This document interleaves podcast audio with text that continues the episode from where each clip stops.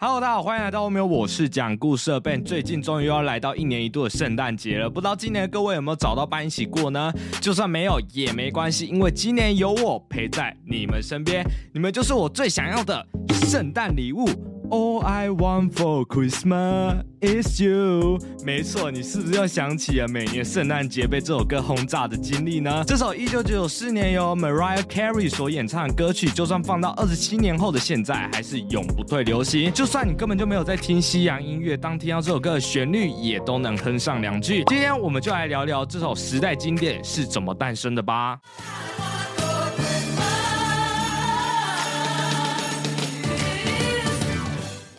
首先，我们先来介绍 Mariah Carey。相信如果有在关注现在乐坛的观众，哎，应该说有在听音乐的人，对他肯定都不陌生。他是风靡一九九零年代的超级歌手，以横跨六个八度的宽广音域和高超的海豚音闻名，甚至还被金氏世界纪录誉为至尊歌者，歌唱实力。毋庸置疑，在商业表现上也真的是非常自尊，生涯创下许多纪录，说到前五首单曲都成为告示牌冠军，而音乐史上女歌手第一位空降冠军单曲也是由她在一九九五年发行的《Fantasy》达成。今天我们的故事则是要从她生涯最巅峰的一九九三年开始说起。那年的她刚与哥伦比亚唱片公司的总裁 Tommy Mottola 结婚，并发行第三张专辑《Music Box》，这张专辑为她打开全球知名度，其中收录《Hero》也成为 Carrie 生涯代表作之一。一在获得到如此成功后，公司决定要实施一个特别计划，发行一张圣诞专辑。在那时候，只有过气艺人才会发行圣诞专辑。而一九九三年，二十四岁的 Mariah Carey 可是处在事业巅峰。但从小就喜欢圣诞节，他觉得这也是不错的挑战。于是他就与创作者 Water 一起接下这次的计划。有趣的是，创作专辑期间并不是圣诞节，尤其在写 All I Want for Christmas is You 的时候，是在八月炎热的天气。为了要符合气氛，他们买一些圣诞装饰来更应景。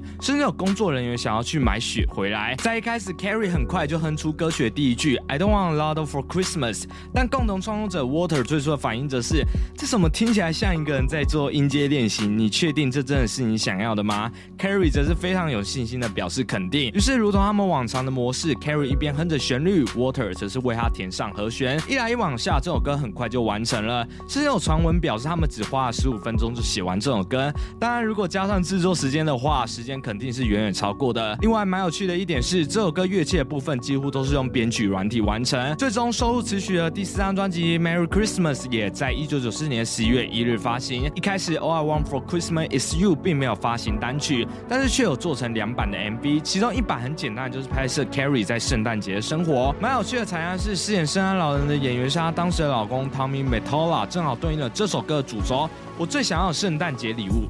就是你。虽然这张专辑当时只在告示牌两百排名三十，以当时 Carrie 的名气来说，并没有相当亮眼，却还是成为了当年第二畅销的假日专辑，卖出了一百八十五万张左右。但真正厉害之处，则是它的后续效应。从这首歌发行以后，它几乎成为了每年圣诞节全世界的标配。截至今日，Merry Christmas 估计卖出了一千六百万张，而光 All I Want for Christmas Is You 这首歌带来的版权收入也高达六千万美元。更神奇的事情来了，在发行二十五年后，这首歌甚至在二零一九年成为了告示牌单曲冠军，让 Carrie 成为首位在四个年代都有冠军单曲诞生的歌手。其实 All I Want for Christmas Is You 早在两千年就曾经发行过实体单曲，但因为此时的 Carrie 正值事业低潮，仅仅在告示牌取得到八十三名的成绩。而当时告示牌有规定，每首歌只能上榜一次。但从二零一五年取消这个限制后，每年的圣诞节 All I Want for Christmas Is You 这首歌就像阴魂一样，一直出现在排行榜。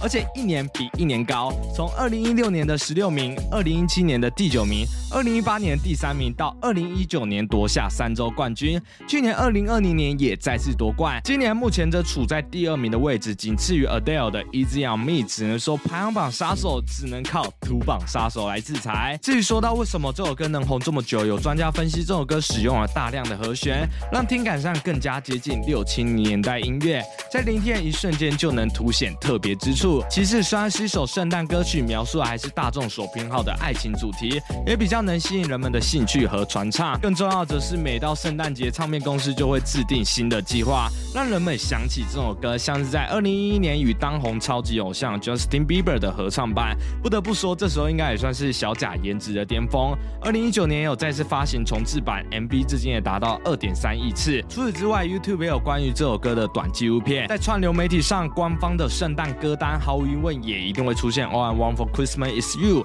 这几个原因加总起来，让这首歌成为永不败的时代经典。另外补充一个蛮有趣的小知识：曾有英国的农民表示，当他饲养的山羊听到这首歌，竟然会比平常产出更多的牛奶。所以当你下次有机会去挤羊奶的话，不妨在旁边播播看这首歌吧。好，那今天影片到这边结束哦。喜欢的话也别忘记帮我按赞、分享个，也可以每个月十五块交我的会员支持我，然后追踪 IG 跟 FB。就这样，我们下次见。